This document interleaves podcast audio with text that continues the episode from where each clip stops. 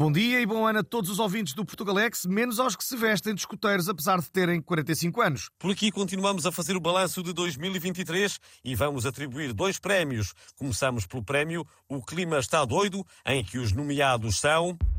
Os ativistas da Climáximo colados a paredes e estradas, a estância de esqui da Serra da Estrela, que é a única no mundo que fecha quando neva, e as cheias de vinho tinto em Anadia. E o vencedor é.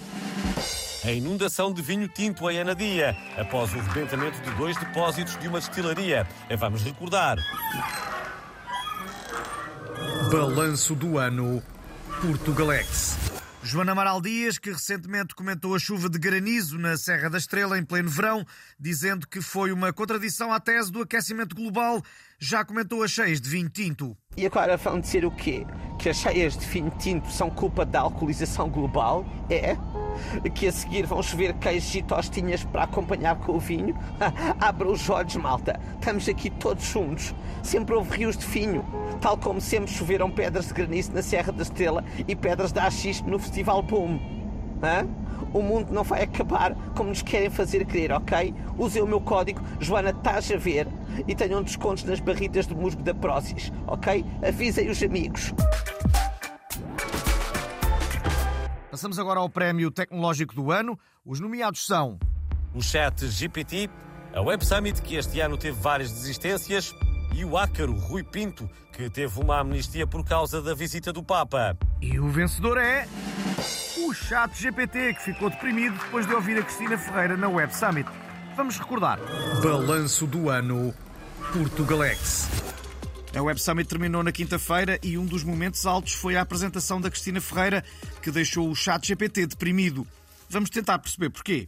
Esta manhã, quando fui ao meu closet buscar os sapatos Lobotin, encontrei um unicórnio dentro deles. Fiquei muito emocionada e depois percebi que não foi por acaso. Aquele unicórnio significava que a Web Summit precisava de mim para dizer coisas como temos de usar a inteligência para sermos menos artificiais. Porque o chat GPT não tem emoção. É um chato GPT. Lá está, chato GPT. E o sonho é que comanda a vida. Já dizia Jorge Jesus. O chato GPT nunca se emocionou com o pôr do sol, nem com a explosão do Fábio M no Big Brother. Entendem? Então agora vão para casa pensar nisso. Obrigada.